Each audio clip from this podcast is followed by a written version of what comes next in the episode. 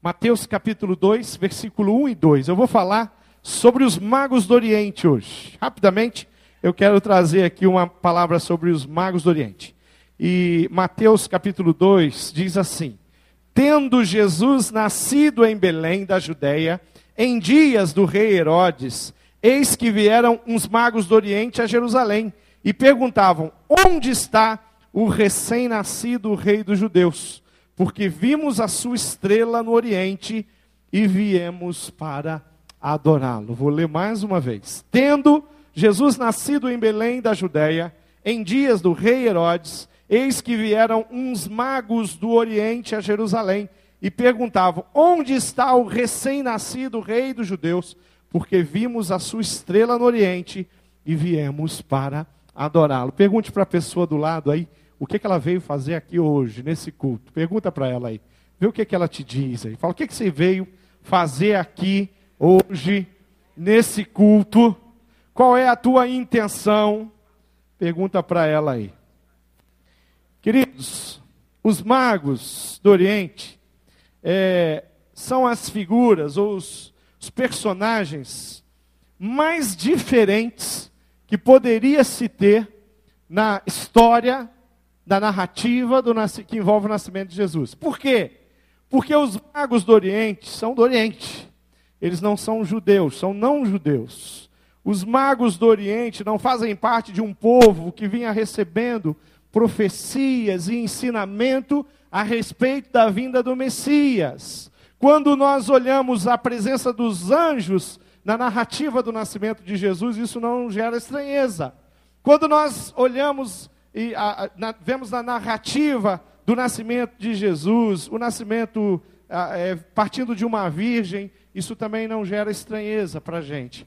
Mas quando nós olhamos pessoas distantes, de, país, de um país distante, de um lugar distante, vir se locomover e vir para aquela região ali da Galileia, da Judéia, sabe Deus aonde que eles foram, se foi na Galileia, na Judéia, nós vamos falar sobre isso. É, vieram de longe para estar com ele ali. E vale a pena a gente tentar entender algumas coisas que, que envolvem a história, a participação dos magos na narrativa do nascimento de Jesus da história do nascimento de Jesus. Primeira coisa que eu queria ver aqui, quantos magos eram? Normalmente, quando a gente pensa em número de magos, o que vem à mente da gente é três, porque tudo que a gente viu dos magos é três, não é? Quem tem presépio aí? Você montou um presépio? Levanta a mão, falei, eu montei, ó. Lá no presépio, tem quantos magos? Três. Mas a Bíblia não diz se são três magos. Eu tenho um presépio montado no meu gabinete e o meu presépio ele não fica só em dezembro, não, ele fica o ano inteiro. Porque eu falei que o nascimento de Jesus é, é a coisa mais tremenda e bacana que aconteceu, o maior presente que Deus deu. Então eu deixo o presépio o ano inteiro e eu sempre que vejo ele lá, eu lembro do nascimento de Jesus. E uma vez, um, há, há um tempo atrás, entrou uma senhora, uma irmã, e ela entrou e falou: Pastor, isso aqui não é adoração de ídolos? Olhando para o meu presépio. Foi, não, irmã, isso é arte. Um artesão fez isso aí, eu achei muito bonito, e eu falei, eu quero também, e aí acabei que ganhei aquele presépio, e, e ele está lá, abençoando lá o meu gabinete, né? enfeitando o meu gabinete e trazendo uma, uma história tão bonita ali representada. Mas no meu presépio, os magos estão lá, os pastores estão lá, José e Maria estão lá, está todo mundo lá no meu presépio. Mas, e quando a gente tem a imagem do nascimento de Jesus, essa é a imagem. Mas, primeiro, que eles não eram, não se sabe quantos eram. Se eram dois, se eram dez.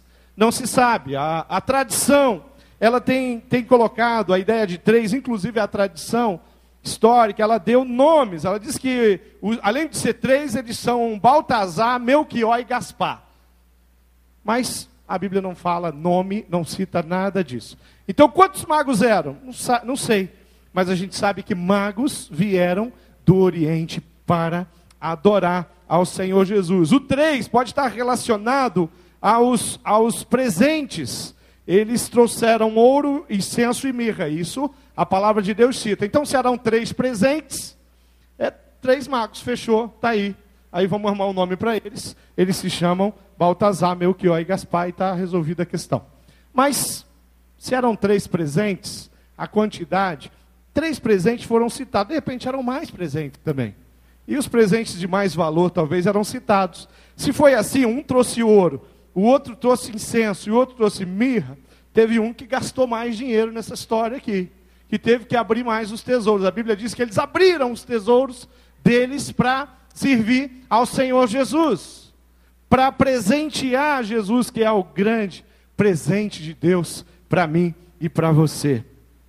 De onde eles vieram? O texto bíblico diz que eles vieram do Oriente, provavelmente da região da Pérsia, a antiga é, Babilônia, Mesopotâmia, aquela região ali. Provavelmente eles vieram de lá. Por quê? Porque eles eram magos e naquela região haviam pessoas que tinham um conhecimento sobre astrologia, astronomia. Então, provavelmente eles vieram daquela região específica ali do Oriente, a Pérsia, antiga Mesopotâmia.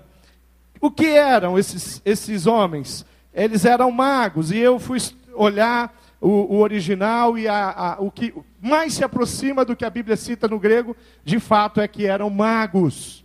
Normalmente a gente é, os trata como, como reis, mas não se sabe se eram reis, mas que eram magos, isso provavelmente eram magos. Homens que eram estudiosos da astrologia. Homens que tinham o céu mapeado e que perceberam ali na, na, naquele mapa que tinha alguma coisa diferente no céu. Tinha algum brilho diferente no céu. Tinha alguma coisa que os chamava a atenção e eles eram conhecedores da profecia lá daquele povo, do que se falava, do que falavam os profetas. E eles então falaram: vai nascer um rei vai nascer um grande rei, vamos para lá. Então, o que eram? Provavelmente eram magos, conhecedores aí dessa ciência. Existem algumas teorias para falar sobre a questão da, do, desse brilho, dessa estrela, do que eles viram reluzindo e seguiram até Jesus. Há alguns poucos é, defendem a ideia de que o que reluzia era um anjo que conduziu os magos até Jesus. É o que é a teoria menos aceita, ou, ou que menos se acredita, mas é, que de repente um anjo estava caminhando no céu e eles seguiram aquele anjo e chegaram até a presença de Jesus. A outra teoria, que tem um número considerável de estudiosos que acreditam, é que o, naquele período teve o nascimento de uma nova estrela no céu. Então surgiu uma nova estrela no céu, então os magos viram, acharam, conseguiram é, detectar aquela estrela no céu e colocaram ela e falaram, vamos atrás dessa estrela, porque toda vez que nasce uma estrela, nasce também um grande líder, um grande rei. Então, de repente, essa, o nascimento dessa estrela, vamos seguir o nascimento dessa estrela. E tem uma outra teoria também, inclusive citada no livro E a Bíblia Tinha Razão, de Werner Kelly, que ele fala sobre uma conjunção de Júpiter e Saturno na constelação de Peixes, algo que aconteceu, um fenômeno que acontece de tempo em tempo e que aconteceu é o único registro de alguma coisa diferente no céu, se você quer pegar o caminho da comprovação de que algo brilhou e que os magos foram levados e conduzidos até Jesus e não foi uma, um, um, algo sobrenatural é, da parte de Deus, pontual, que levaram os magos até ali que foi o poder de Deus que levou, a gente já sabe. Se foi através do nascimento de uma estrela ou de uma conjunção de dois planetas, também uma possibilidade, não tem problema. A questão é que os magos foram e chegaram até Jesus quando tinham que chegar, para reconhecer aquele rei, de fato, que tinha nascido e tão importante quanto era Jesus. Mas nessa, nessa essa teoria, é, ela tem, tem, ela tem é, data, ela fala que isso aconteceu, essa conjunção de dois planetas aconteceu ali por volta de 20 de maio, e ela provavelmente foi vista por eles na parte da manhã, da onde eles estavam, no dia 29 de maio, no ano 7 antes de Cristo. Então isso bate bem com a narrativa, então uma possibilidade. Esses homens, esses magos foram determinados. Os magos do Oriente seguiram um brilho esplêndido, no céu que é cheio de brilho esplêndido. Seguiram uma estrela num céu que, que nasce estrelas. O mapa da astrologia, ele não fica é, parado em momento algum, porque surge um brilho novo, eles registram e eles colocam ali. E, e, e essa, isso começa a chamar a nossa atenção, a maneira como eles entenderam isso e a maneira como eles seguem isso. Eles foram determinados, eles seguem a Jesus. E a Bíblia fala que eles conheciam a profecia a respeito do nascimento daquele Messias. Quem sabe eles conheciam a profecia de um rei de um povo e eles resolveram ir até aquele povo para presentear aquele novo rei com uma, uma política de boa vizinhança ou pensando no futuro do, das nações ali do mundo antigo, mas eu creio que eles foram movidos por Deus, porque o nascimento de Jesus não era um fato que acontecia para abençoar ou que tinha a ver exclusivamente com o povo judeu, mas tinha a ver com todas as nações e todas as gerações, tinha a ver com a minha vida, tinha a ver com a sua vida. Então, quando eu, eu começo a, a, a analisar a situação dos magos, ela está cheia de grandeza. Aliás, os magos entenderam uma coisa, eles entenderam a grandiosidade do nascimento de Jesus. Apesar do paganismo, apesar de serem eles de outra nação, eles reconheceram que alguém tinha nascido e que esse alguém que, que nasceu era alguém importante. Olhando a, o nascimento, vendo isso, entendendo tudo isso, eu creio que tem algumas coisas a respeito dos magos que a Bíblia diz. Por exemplo, ela diz, ela diz algumas coisas que ela não diz. Ela não diz o nome dos magos, onde, da onde exatamente eles vieram. Ela não diz exatamente o que eram eles, se eles eram reis. De fato, se está claro que eram magos estudiosos, astrônomos, astrólogos. A idade deles, se eram jovens ou velhos, casados, solteiros, a Bíblia não diz isso. A Bíblia não diz se eles visitaram Jesus no dia que Jesus nasceu. Chegaram lá junto com o nascimento de Jesus, provavelmente não.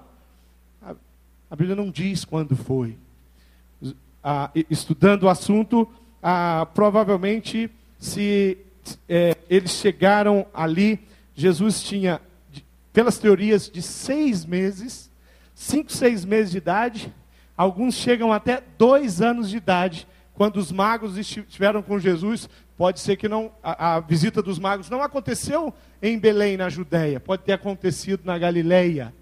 Mas o que a Bíblia diz a respeito desses magos é que eles sabiam quem era Jesus, o novo rei, e alguém importante, que eles conheciam a profecia sobre Jesus, que eles distinguiram uma estrela específica, um brilho específico, num universo. A Bíblia diz que, que esses reis que distinguiram isso, ouviram com certeza a voz de Deus. Se foi claro para eles, eu não sei, mas eles ouviram.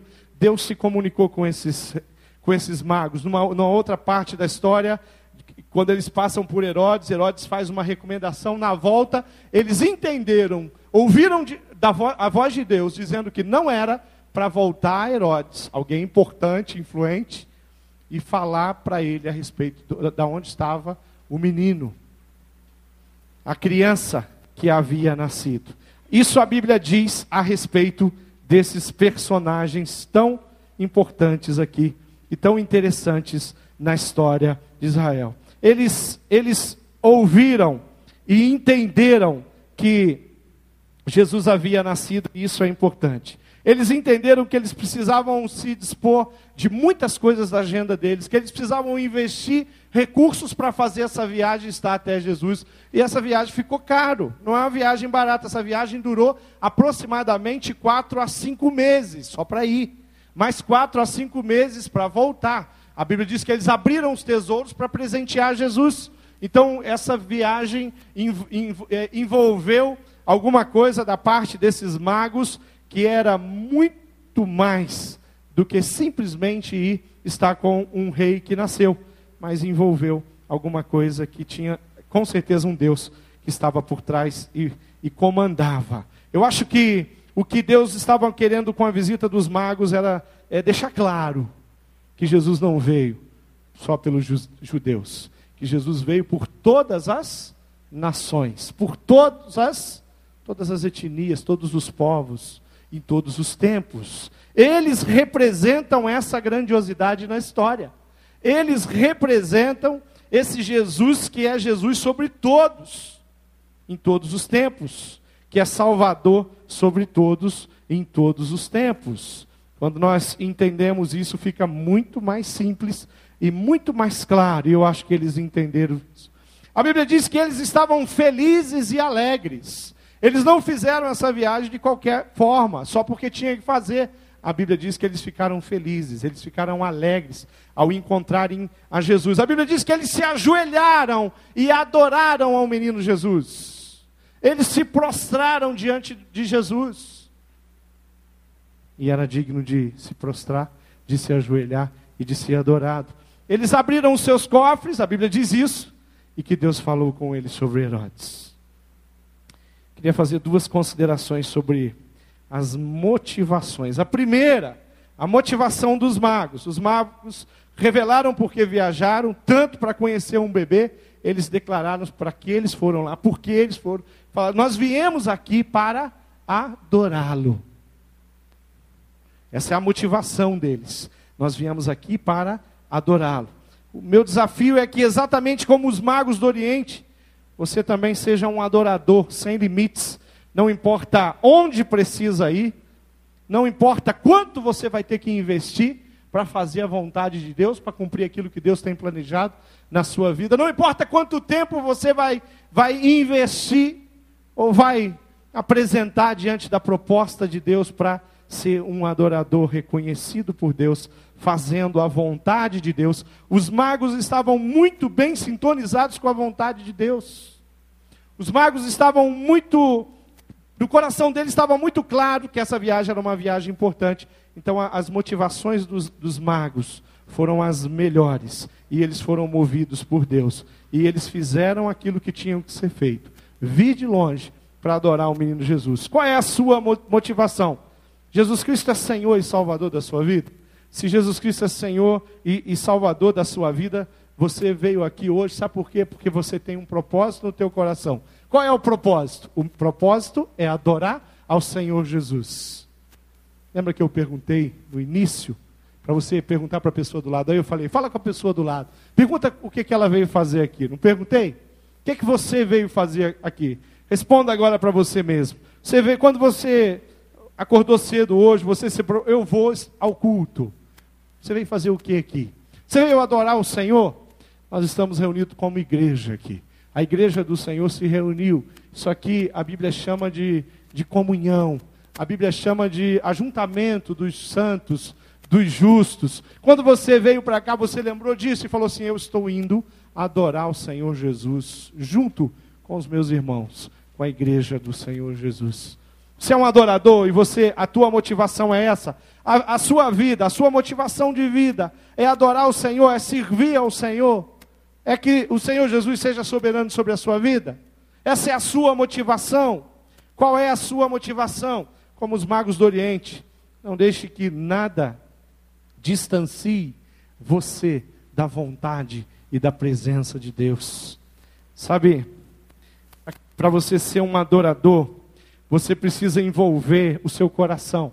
Você precisa colocar o seu coração nisso. Não dá para ser um adorador com a razão. Você pode ser um religioso.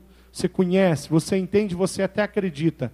Mas se você não colocar o seu coração, você não vai conseguir agradar o coração de Deus. E isso não é adoração. Você adora o Senhor com a sua vontade. É isso que eu quero. É assim que eu quero viver. É dessa forma que eu quero servir. E não tem limites para isso você adora ao Senhor e serve ao Senhor com o seu tempo, como os magos. Gastaram meses para fazer uma viagem, para levar presentes. Esse era o propósito de Deus para aqueles homens. Você adora e serve ao Senhor com o seu tempo. Será que será que a a Evelyn e a Silviane têm investido tempo naquelas meninas ali? Será que aquela dança sincronizada, o balé sincronizado delas aqui, foi uma coisa que elas juntaram, combinaram, ligaram para as meninas, ó, vamos se encontrar amanhã lá na igreja, 10 horas, e aí a gente vai ficar lá um do lado do outro, nós vamos dançar. Foi assim? Não, isso é ministério. Elas investiram tempo, Esse projeto começou no início do ano. Um ano, as meninas estão aí, três passaram no Teatro do Guaíra. O, o, o que foi investido da parte delas é tempo. E, e pela maneira, pelo brilho, pelo jeito, elas investiram mais que tempo. Investiram o coração delas. Você é um adorador quando você investe também o seu tempo. Quando você investe o seu dinheiro. Pastor Roberto estava falando aqui sobre o projeto. Pessoas que já doaram, tem a moto, tem ali as, as rodas de magnésio que estão ali. Pessoas se, estão se dispondo para isso. Aquele, aquele terreno que nós queremos alcançar, e não só queremos alcançar, mas precisamos dele, é, só vai ser alcançado se o povo de Deus que se reúne aqui entender que isso é um propósito de Deus e que todo mundo tem uma participação. Quem sabe tem pessoas aqui que vão ter uma participação financeira maior pela capacidade, pelo, pela condição que tem, empresários, não sei.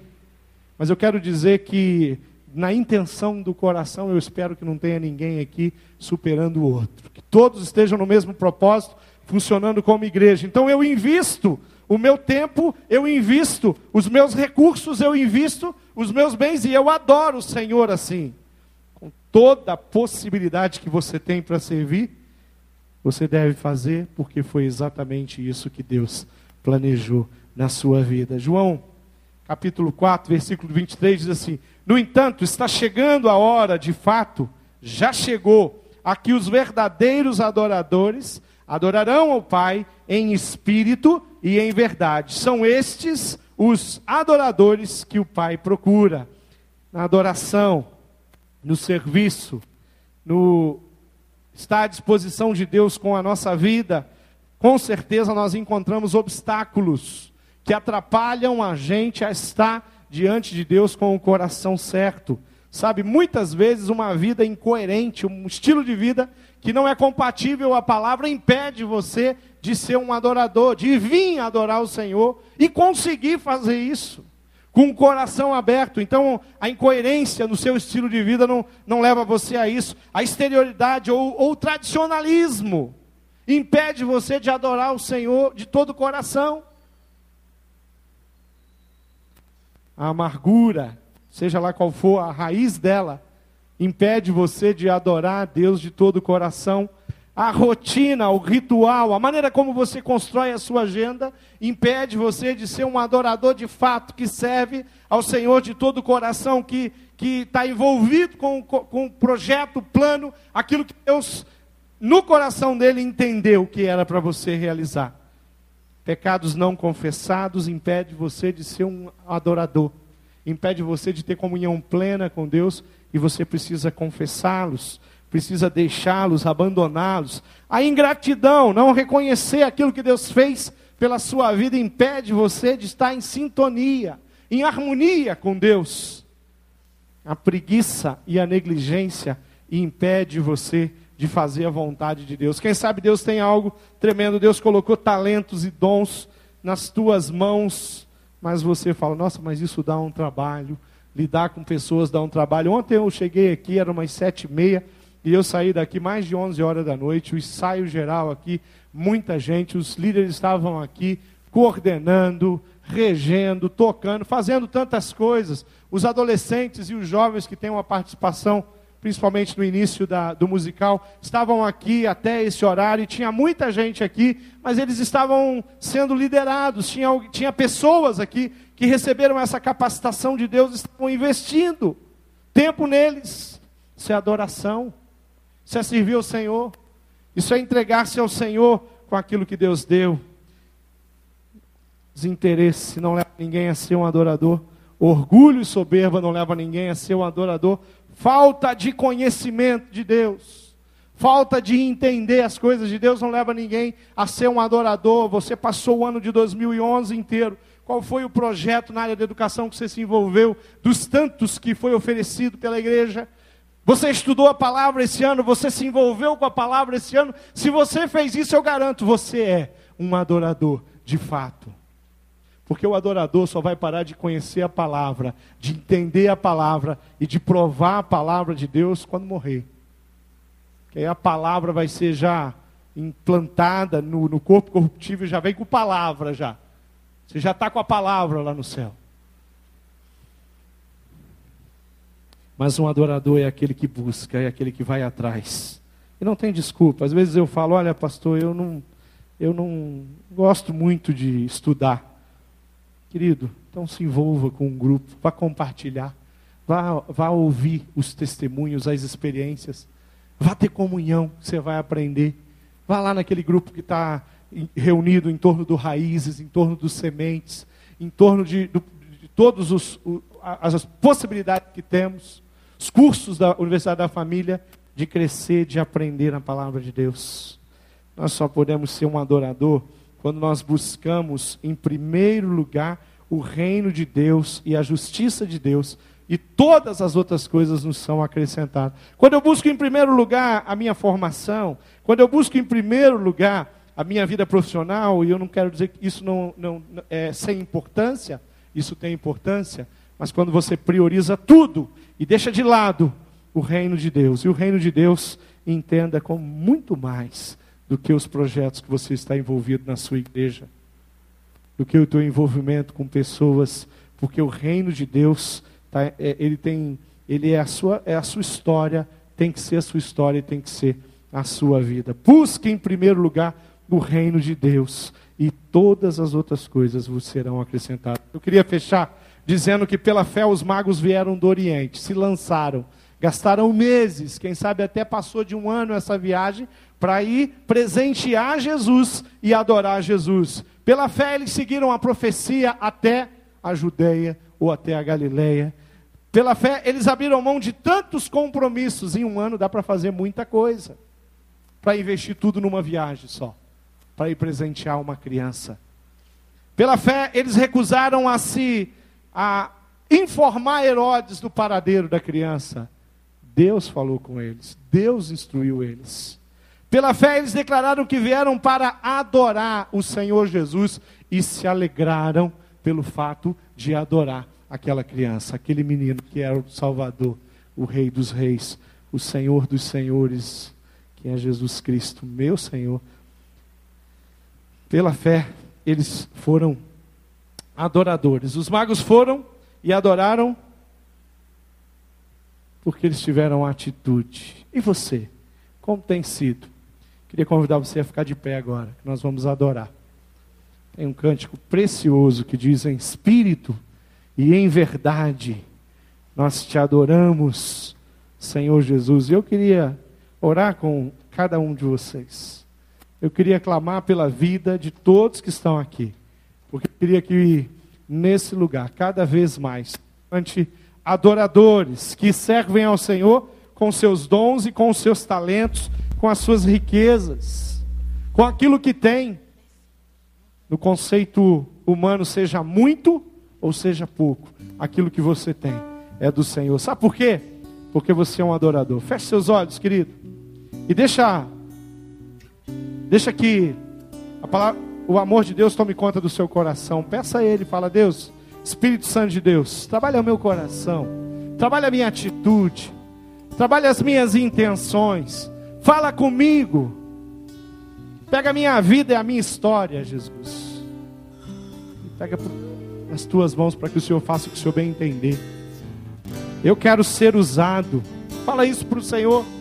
E Ele quer te usar. Deus, assim como os magos do Oriente, eu quero fazer do possível e o impossível para te servir e te adorar de todo o coração. Diga assim, Senhor, eu vim aqui para te adorar em espírito e em verdade. Diga isso para ele. Você quer ser um adorador? Levanta a sua mão, fala, pastor, eu quero. Tudo que eu quero é adorar o Senhor de todo o meu coração. Tudo que eu quero é servir o Senhor. E eu quero vencer todas as, as dificuldades que têm se levantado dentro do meu próprio coração. Adore ao Senhor e diga isso, em espírito e em verdade. Nós te adoramos, Senhor. Em espírito Declare isso. Em verdade, nós te adoramos. Te adoramos. Te adoramos. Mais uma vez, diga bem forte, igreja. em espírito, em verdade, em verdade. Nós te adoramos, te adoramos, te adoramos, Rei dos Reis, Rei dos Reis e Senhor, te entregamos nosso viver. Rei dos Reis, Rei dos Reis e Senhor, te entregamos nosso viver. para te adorar, Senhor. Pra te adorar, ó Rei José. Foi que eu nasci, Foi que eu nasci, ó Rei Jesus. Meu prazer é te louvar, meu prazer é estar nos átrios do Senhor. Meu prazer é viver na casa de Deus, onde flui Eu queria- o amor. eu queria ouvir só as vozes agora, bem forte. Diga assim: Pra te adorar, ó Rei dos Reis. Foi que eu nasci, ó Rei Jesus. Meu prazer é te louvar, meu prazer é estar nos átrios do Senhor. Meu prazer é viver na casa de Deus, onde flui o amor. Deus amado, nós queremos sentir aquela alegria que os magos sentiram. Nós temos tão pouca informação deles, mas se a Bíblia diz que eles sentiram alegria, é porque de fato eles sentiram alegria. Se a Bíblia citou que eles foram até Jesus para adorá-lo, é porque de fato eles foram Jesus para adorá-lo. E não importa como e de que jeito, se era planetas ou estrelas, se era anjo que levaram aqueles homens até Jesus eles sentiram o prazer de estar com Jesus, se alegraram disso e reconheceram quem era Jesus. Pai, nós entregamos o nosso coração e a nossa vida, e eu quero orar pela tua igreja presente aqui. E eu quero que nesse lugar aqui não tenha ninguém que seja um falso adorador, alguém que diz que tem intenção de te adorar e reconhecer o Senhor como Rei dos Reis, como Senhor dos Senhores mas não deixa ninguém sair daqui sem receber e ser transformado pelo poder de Deus, para que os próximos dias, essa semana, o próximo ano, seja um ano, Deus, onde cada vez mais, mais pessoas na IBB estejam te adorando em espírito e em verdade, de todo o coração, com todos os seus bens, talentos, dons do- dados, doados pelo Espírito Santo de Deus. Toma conta desse lugar.